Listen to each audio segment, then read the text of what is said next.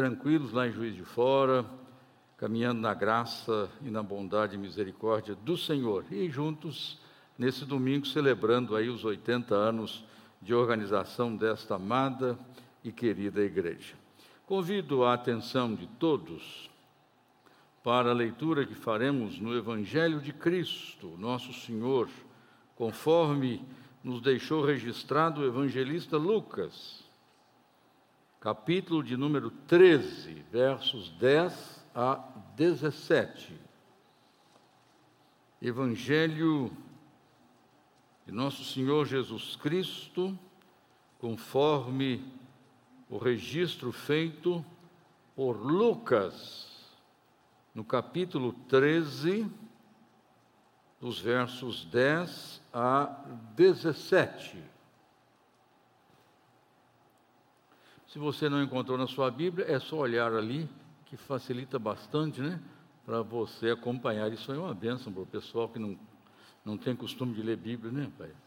Pessoal que não, não manuseia escrito. Aliás, só abrindo base aqui. Uh, domingo, dia 10, eu fui convidado para falar em classe única na quarta igreja, em Juiz de Fora, onde eu frequento sobre o jejum no Ramadã. E lá pelas tantas, né? Eu perguntei assim se alguém conhecia o Alcorão, né? E se quantas vezes a pessoa já tinha tido contato com a leitura do Alcorão e quantas vezes ler o Corão. Depois eu vejo me corrigir. Caramba, o pessoal não lê nem Bíblia. Como é que eu vou pedir para ler o Corão, né? Vocês esqueçam, irmãos, esqueçam. Leiam só a Bíblia que já está bom aberta para vocês, tá bom? Deixa que o Corão eu leio, ajudo vocês. Se você tiver alguma dúvida, me pergunte. Então, Lucas, capítulo de número 13, se você não tem muita aí facilidade no manuseio, antigamente dizia assim, olha, veja se o seu vizinho encontrou, né, ajuda aí. Se você achou, diga aleluia. Era uma bobagem imensa, né? Eu achei, sempre achei isso uma bobagem. Se uma pessoa não está encontrando, ajuda em vez de né, misericórdia. Não, ajuda a pessoa aí que é mais fácil. Então, se você não consegue encontrar na sua Bíblia, Está fácil ali. Lucas 13, 10 a 17. Ora, ensinava Jesus no sábado numa das sinagogas e veio ali uma mulher possessa de um espírito de enfermidade. Havia já 18 anos. Andava ela encurvada, sem de modo algum poder endireitar-se. Vendo-a, Jesus chamou-a e disse-lhe: Mulher, estás livre da tua enfermidade. E impondo-lhe as mãos, ela imediatamente se endireitou e dava glória a Deus. O chefe da sinagoga, indignado de ver que Jesus curava no sábado, disse à multidão: Seis dias há em que se deve trabalhar. Vinde, pois, nesses dias, para seres curados, e não no sábado. Disse-lhe, porém, o Senhor: Hipócritas, cada um de vós não desprende da manjedoura no sábado o seu boi, o seu jumento, para então levá-lo a beber? Por que motivo não se devia livrar deste cativeiro em dia de sábado esta filha de Abraão, a quem Satanás trazia presa há 18 anos? Tendo ele dito estas palavras, todos os seus adversários se envergonharam. Entretanto, o povo se alegrava por todos os gloriosos feitos que Jesus realizava. Senhor, louvamos o teu nome, porque em tua providência permanente e constante, o Senhor nos permitiu vivermos mais um dia Louvado seja o teu nome por isto. Nem sempre nos damos conta do privilégio que é, ó Deus, este fato. Mas bem dizemos-te por isto. Já estivemos pela manhã, muitos de nós aqui, louvando o teu nome, e agora, mais uma vez, renovas tua bondade em nos permitires, por tua graça, cultuarmos ao Senhor em espírito e em verdade na mediação única e suficiente de teu Filho, nosso Senhor e Redentor Jesus Cristo.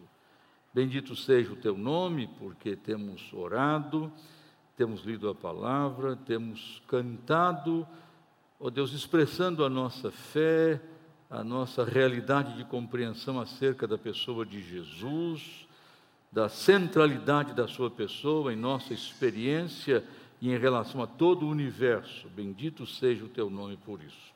Agora, Deus, em havendo aberto e lido a palavra do Senhor, suplicamos-te, ó Deus, que o teu Espírito, que nola concedeu e nola fez, ó Deus, chegar à mão de cada um de nós aqui, que o Senhor, ó Deus, possa nos abençoar assim, alimentando-nos, edificando-nos, instruindo-nos à base desta palavra, para a honra, glória e louvor do nome do Senhor.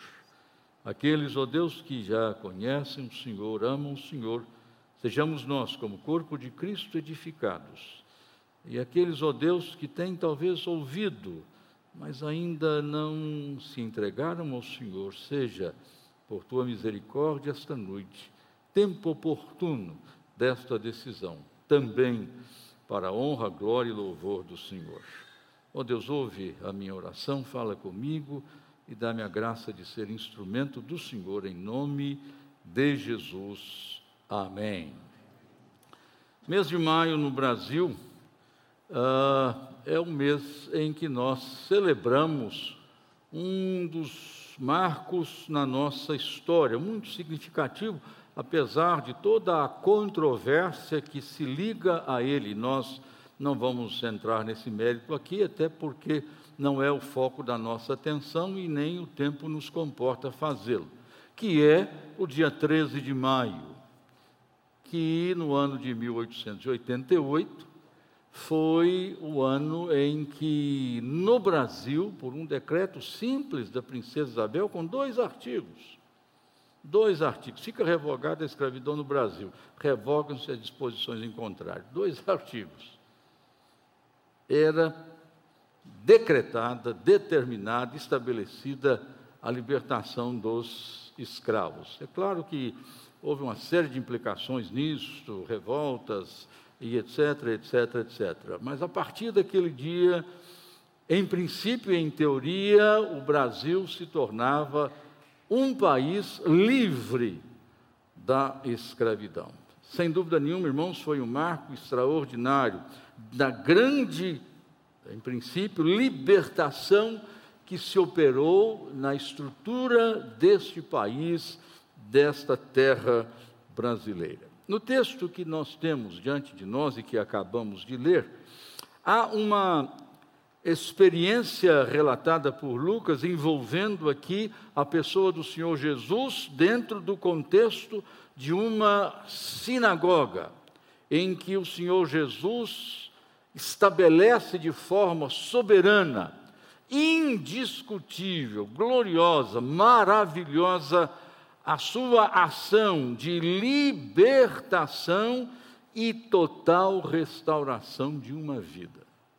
Nessa noite, eu quero trabalhar com os irmãos esse texto e trazer a pregação sobre este tema, sobre a plena libertação e a total restauração em Cristo Jesus. Primeiramente, irmãos, para entendermos esta plena libertação e esta restauração, nós temos que perceber, compreender e entender a situação. Verso de número 11. Veio ali uma mulher possessa de um espírito de enfermidade, havia já 18 anos. Andava ela encurvada, sem de modo algum poder endireitar-se. Portanto, aqui nós temos a situação. Uma mulher que durante 18 anos frequentava, ao que tudo indica e parece, assiduamente aquele lugar de culto e serviço de adoração a Deus. 18 anos aquela mulher assentava-se e, quando se erguia encurvada, também louvava ao Deus de Abraão junto com a comunidade, durante 18 anos. Mas durante 18 anos, esta mulher que prestava culto estava cativa, prisioneira, escravizada sob o tacão e o jugo do demônio ou dos demônios. Alguém poderia dizer, mas que absurdo! Como é que pode uma coisa desta? Irmãos, infelizmente, esta mulher estava sendo envolvida diuturnamente por uma religião conivente com a sua situação, ineficaz, ineficiente, inoperante, leniente com a ação do diabo ou de algum demônio na vida daquela mulher, complacente com aquela situação, admitindo passivamente aquela triste e desgraçada realidade de um aprisionamento. Portanto, era uma religião conivente. E ela, por sua vez, cativa, prisioneira de uma religiosidade que escraviza. Como, irmãos, centenas, milhares e milhões de pessoas estão também vinculadas a uma religião conivente com essa estrutura aprisionadora e escravizadora da ação demoníaca. E, infelizmente, exercitando uma religiosidade que escraviza, que algema e não liberta.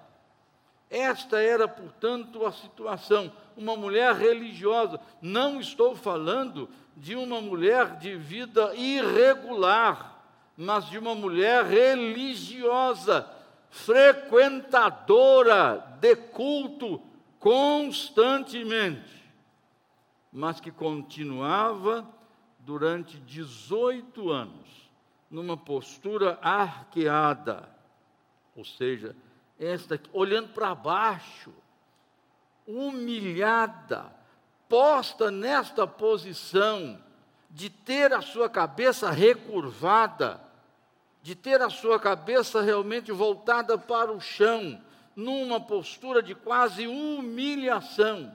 Não era, irmãos, meramente uma questão clínica, médica, ortopédica, que estivesse dando a esta mulher um problema de curvatura da sua coluna. Não se trata disso. Não era um processo natural de decadência da estrutura óssea daquela mulher. Não é que ela fosse uma pessoa que estivesse tomada em plenitude pelo problema aí da osteoporose. Não.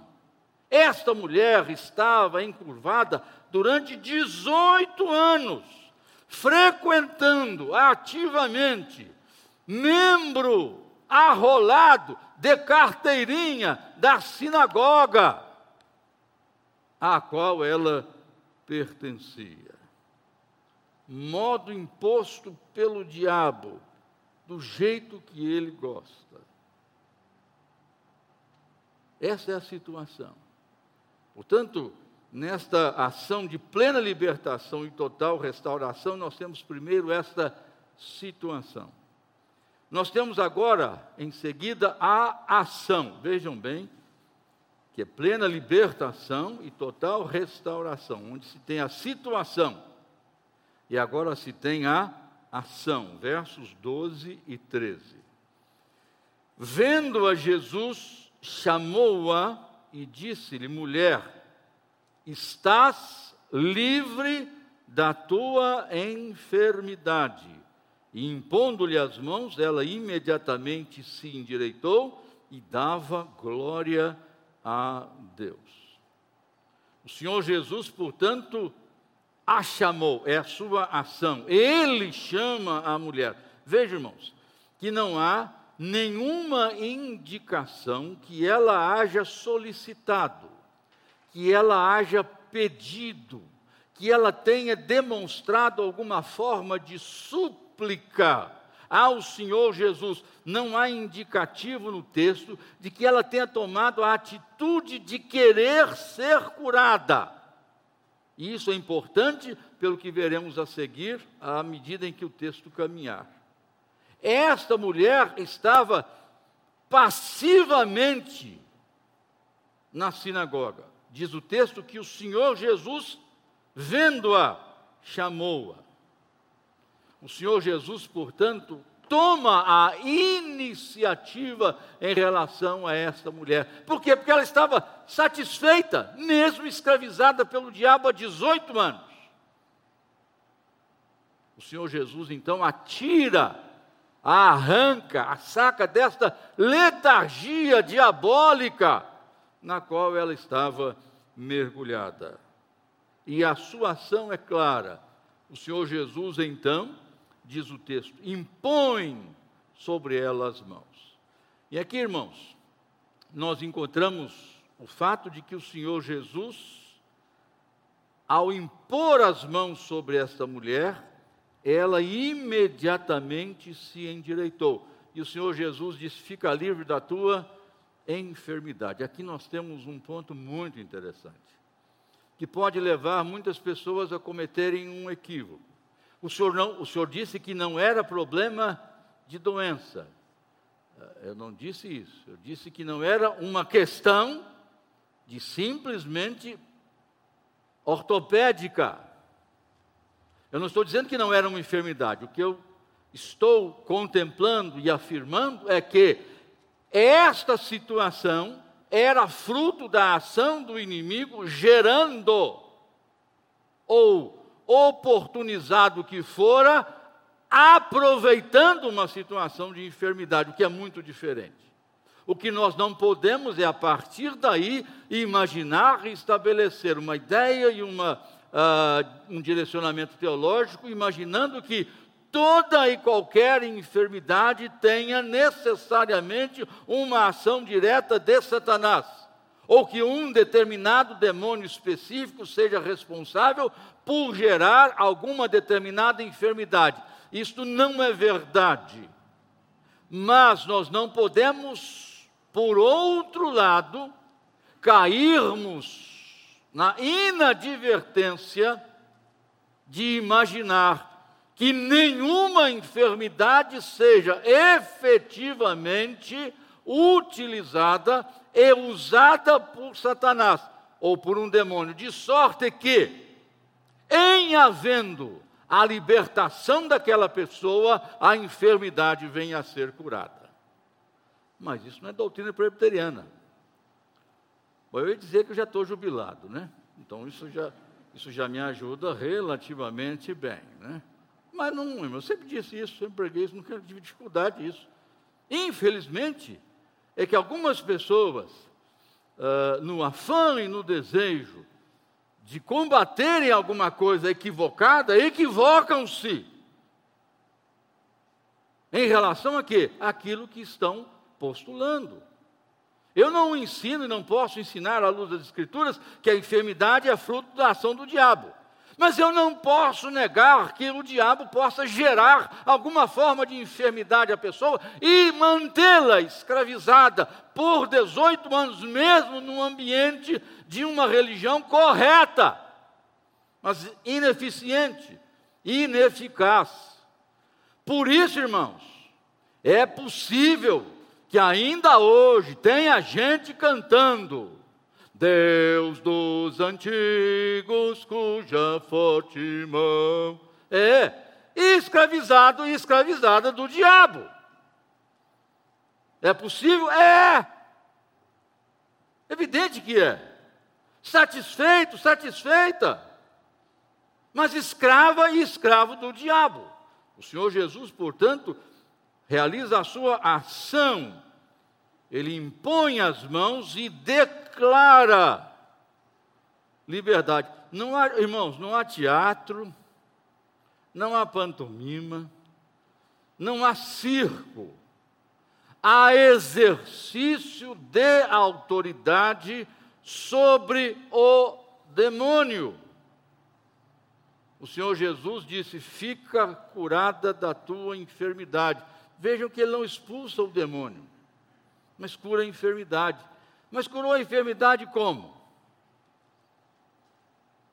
tornando-a liberta da ação do demônio, porque Jesus disse: olha, era cativa de Satanás. Cativa de Satanás durante 18 anos. Portanto, a ação do Senhor Jesus é da imposição de mãos, declaração da liberdade e restauração da postura. Diz o texto que aquela mulher, naquele instante, pela declaração de libertação do Senhor Jesus, endireitou-se.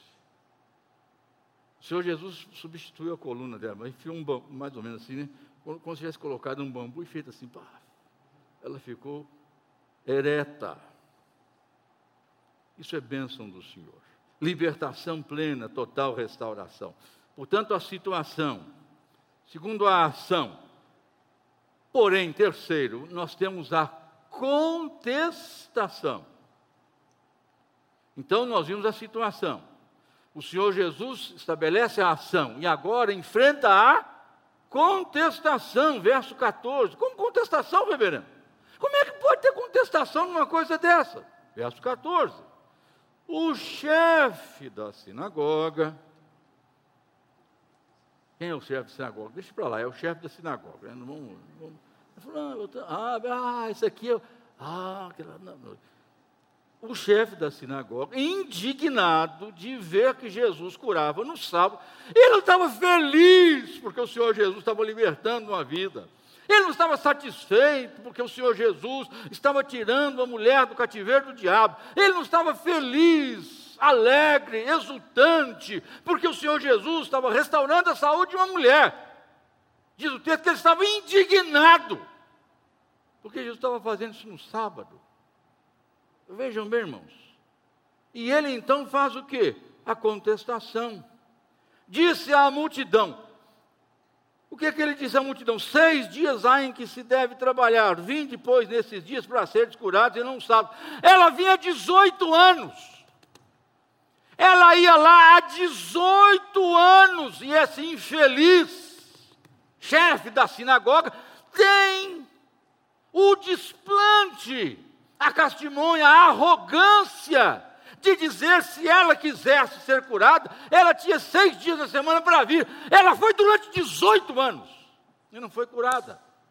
E esse indivíduo não tem o mínimo, o mínimo de senso, de responsabilidade como chefe da sinagoga para dizer assim: o senhor me desculpe, porque ela está vindo 18 anos frequentar a minha igreja cativa do diabo, e eu não libertei, e não atentei para isso, e não orei pela libertação dessa vida. Mas ele ficou indignado, e a contestação dele, diz aqui, dirigiu-se a quem? A multidão. Gente, multidão é uma beleza, porque multidão não tem rosto, multidão não tem nome, multidão não tem CPF, multidão não tem endereço, serve para qualquer um. Então eu atinjo todo mundo sem acertar ninguém, ou acerto todo mundo sem dizer o nome de ninguém. Multidão. Ele diz a multidão, ele tinha que ter dito a ela então. Olha, fulana de tal, eu não sei nem se sabia o nome da mulher. Esse chefe da sinagoga aqui está preocupado porque ela tinha seis dias para vir ser curada e há 18 anos não foi. Não falou com ela, não teve a coragem de se dirigir a ela, mas simplesmente fez diluir a sua palavra à multidão. Outra coisa, não se dirigiu ao Senhor Jesus. O Senhor está perturbando a ordem estabelecida o status quo da nossa sinagoga. Será possível que o senhor não entendeu que isso aqui tem ordem? Não é casa, me desculpa a expressão, da manjona, se chegar aqui e fazer o que quiser. Ainda mais no sábado. Tem seis dias para vir trabalhar aqui. Então o senhor vem nesses dias, mas não no sábado, porque isso perturba o nosso ambiente o Senhor quebra a solenidade do nosso culto, o Senhor atrapalha a nossa ordem litúrgica, isso não dá para conceber. Não, ele não falou com o Senhor Jesus. Ele não teve coragem, nem humildade para dizer isso ao Senhor Jesus. Mas ele diz à multidão, indignado, seis dias ah, para trabalhar, então venham para ser curados neste dia. Ele repreende indiretamente, hipocritamente, o Senhor Jesus e a mulher. E o pior de tudo, irmãos, o que ele usa para fazer isso? Ele se esconde atrás de quê? Do Shabá. Ele se esconde atrás da lei. Presta atenção, olha, brandindo a Torá. Ó, oh, preste atenção, ó. Oh. Hoje é Shabá. Hoje não é dia de curar as pessoas, não. Segunda, terça, quarta, quinta, sexta, domingo, no caso dele, né?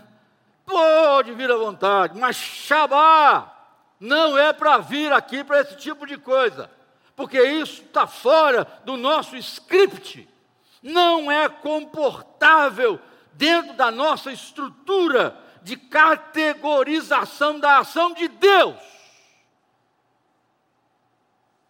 Não. Usa a Escritura Sagrada de forma imprópria e indevida para quê? Para justificar uma sua posição que até então era criminosa e omissiva em relação a uma mulher que durante 18 anos frequentava aquela sinagoga e continuava sendo oprimida pela ação de demônios. Então, nesta plena libertação e total restauração, nós vimos a situação, nós vimos a ação do Senhor Jesus, acompanhamos a contestação. E agora, irmãos, quarto ponto, nós vemos a legitimação. Mais uma ação. Houve, portanto, a contestação e agora temos a legitimação. Versos 15 e 16. Disse-lhe, porém, o Senhor: Hipócritas, cada um de vós não desprende da manjedoura no sábado o seu boi ou o seu jumento para levá-lo a beber? por que motivo não se devia livrar deste cativeiro em dia de sábado esta filha de Abraão, a quem Satanás trazia presa há 18 anos? A legitimação. O Senhor Jesus está dizendo, você está afirmando, escudando-se na lei, de que eu agi de forma incorreta ao libertar esta mulher presa por Satanás por 18 anos no dia de sábado.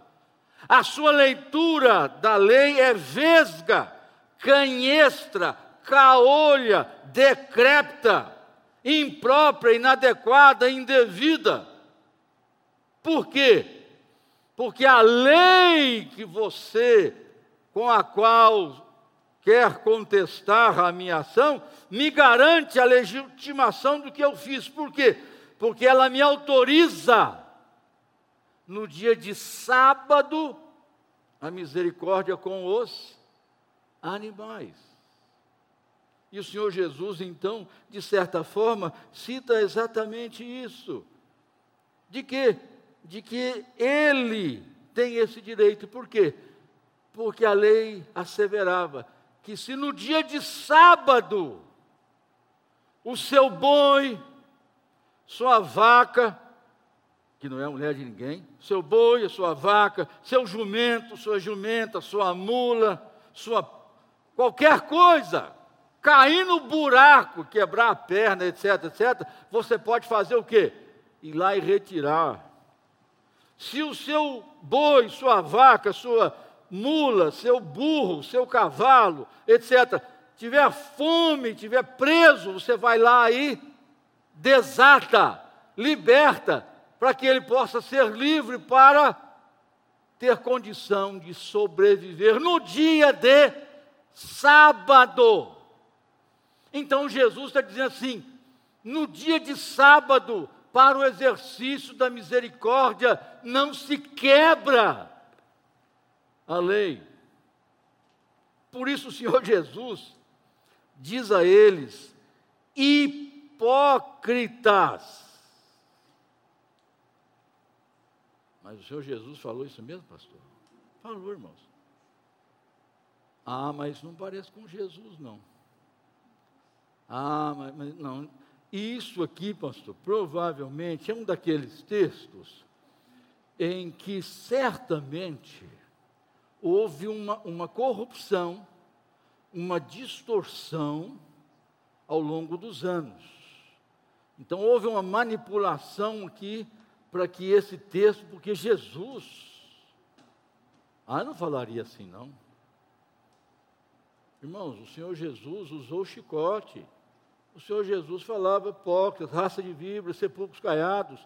Esse Jesus, politicamente incorreto, não interessa a muita gente. Mas é esse Jesus que é o Jesus das Escrituras, que diz: Vinde a mim, que acolhe as crianças, que abraça as pessoas, mas é também aquele que repreende a hipocrisia. E isso ele não admitia mesmo a hipocrisia, a postura hipócrita de indivíduos que agasalhavam-se na lei, escondiam-se atrás da lei para manter a sua posição. Jesus pergunta: o que vale mais? Um animal ou um ser humano? Irmãos, só, só uma coisa aqui, né? Se perguntar a algumas pessoas aí, se o que vale mais é o gatinho ou o bebê, vai haver um certo silêncio incômodo durante algum tempo para uma análise criteriosa em relação aos valores a serem aplicados. E pode surpreender a resposta, viu? Se o que vale mais. Eu estou falando do gatinho, mas também tem alguns cavalos de raça por aí, irmãos, que valem alguns milhões de reais. E que certamente são muito mais valorizados que as pessoas. Então, esse é um problema. Quando o Senhor Jesus, então, traz à luz a legitimação, ele está contrapondo aquela postura hipócrita de tentar a utilização da lei como contestação à sua ação naquela situação. E por fim, irmãos, nós vemos a reação.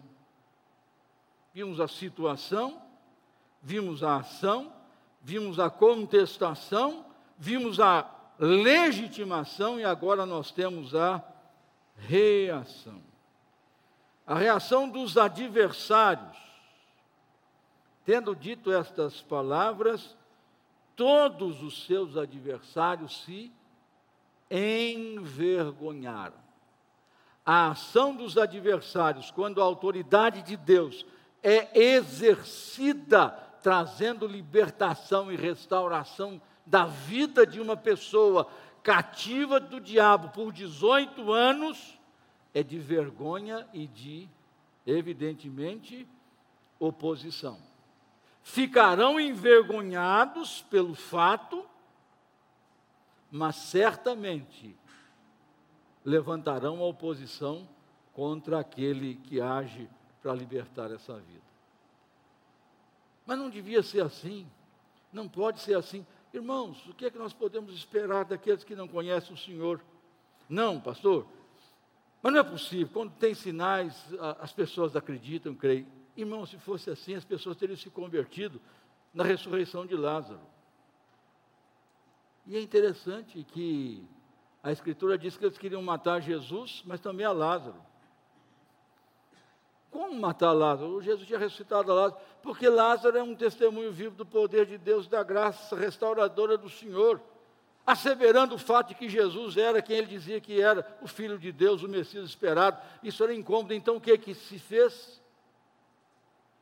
vamos matar a Jesus e a Lázaro. E aí nós resolvemos essa questão.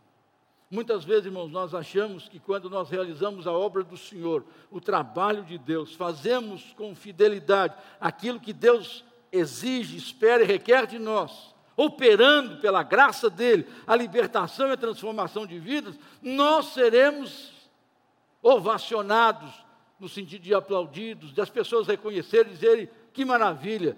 Irmãos, eu já tive que ouvir isso. Olha, eu prefiro que a minha filha seja prostituta do que protestante. No interior das Minas Gerais, eu ouvi isso. Né? A pessoa diz assim, pastor, e uma pessoa já, uma senhora de meia idade, já casada, mas minha mãe diz que me prefere ver prostituta do que protestante. Muito triste, não é? Mas é isso, irmãos. Mas nós não temos que ficar preocupados com o quê? Com essa situação dos opositores, porque a reação deles será realmente essa, de vergonha por um lado, mas de oposição. O que nos importa, irmãos, é o que temos aqui, a reação do povo. O povo se alegrava por todos os gloriosos feitos que Jesus realizava. A reação do povo é de alegria e de louvor a Deus pela operação da plena libertação e da total restauração daquela mulher que fora cativa. E diz o texto, ela era filha de Abraão. Ela era crente. Não, ela era filha de Abraão. É igual você, que pode ser filho de quem? De quarta geração de crente. É como costumo dizer, tem um pedigree extraordinariamente evangélico. Terrivelmente evangélico, aliás. Nunca vi, nunca vi isso. Terrível, ah, meu, ai, ai, ai, senhor. Como se fala bobagem nesse país, né? Principalmente na esfera da religião. Você pode ser terrivelmente evangélico no seu pedigree de cinco, seis, sete, oito gerações de protestantes. E como essa mulher aqui, ser o quê? Presa do diabo. Você precisa realmente é ter uma experiência pessoal redentora, transformadora, libertadora com o Senhor Jesus. A aplicação, finalizando, né, é a nossa última ação. O Senhor Jesus liberta. O Senhor Jesus restaura a sua posição.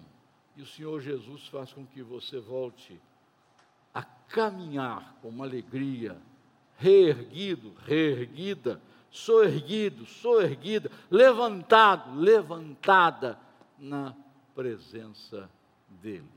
Só o Senhor Jesus é quem de fato liberta. Outros e outras, sejam religiões ou líderes, podem, quando muito, acomodar. E conversando com uma pessoa que era professante da fé espírita, sobre isso, sobre a questão de tratamento de pessoas que apresentavam as manifestações sobrenaturais espíritas, ao se converter depois, ele dizia assim: Reverendo, na verdade o que nós fazemos é acomodar os espíritos. Do, prestem atenção. Que maravilha, que beleza doutrinar os espíritos, lendo o Evangelho e ensinando aquela pessoa. Então eles vão acomodando, até que aquele espírito tenha aí essa situação de evolução. Irmãos, não existe isso não. Diabo é diabo, demônio é demônio. Ele não evolui, não, viu? Não, não, não, não ele não vai melhorar, não. Ele não vai ser melhor hoje do que era ontem. E não será melhor amanhã do que é hoje, por mais que você leia a Bíblia para ele. Quem liberta é o Senhor Jesus. E isso ele faz hoje, por meio do ministério da igreja que, irmãos, prestem atenção, não tem ministério de libertação. Tá? Ah, tem sim, pastor. Não tem não, irmãos. Como não tem, pastor? Se você me mostrar na Escritura Sagrada que existe dom de expulsar demônio, ou ministério de libertação na Escritura, irmãos, eu rasgo tudo que eu tiver ligado à teologia e à minha formação, nunca mais prego. Sabe por quê? Porque nós somos, nós somos, nós somos Igreja de Cristo. Temos autoridade para quê? Em nome do Senhor Jesus, fica livre. Sai dessa vida e vai sair, porque Jesus é quem opera a plena libertação e a total restauração. Amém.